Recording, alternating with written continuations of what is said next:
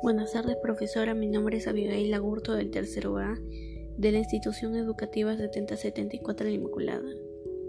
Según el papelógrafo, por lo tanto, debemos reducir al mínimo nuestra acumulación de basura por día, ya que esto generaría un acumulado menor, tomando en cuenta que dicha acumulación es por cuatro miembros por familia aproximadamente.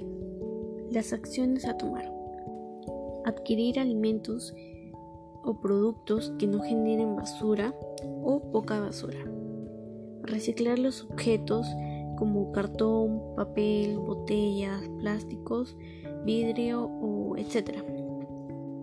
Reusar los materiales reciclables.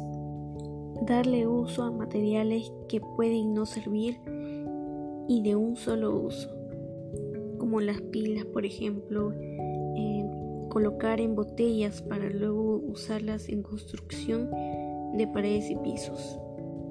De esa manera podremos reducir de 0,47 diario de generación per cápita a un 0,2 de generación per cápita diario de, eso evitaría la contaminación del ambiente y nos cuidaríamos de la salud. Gracias.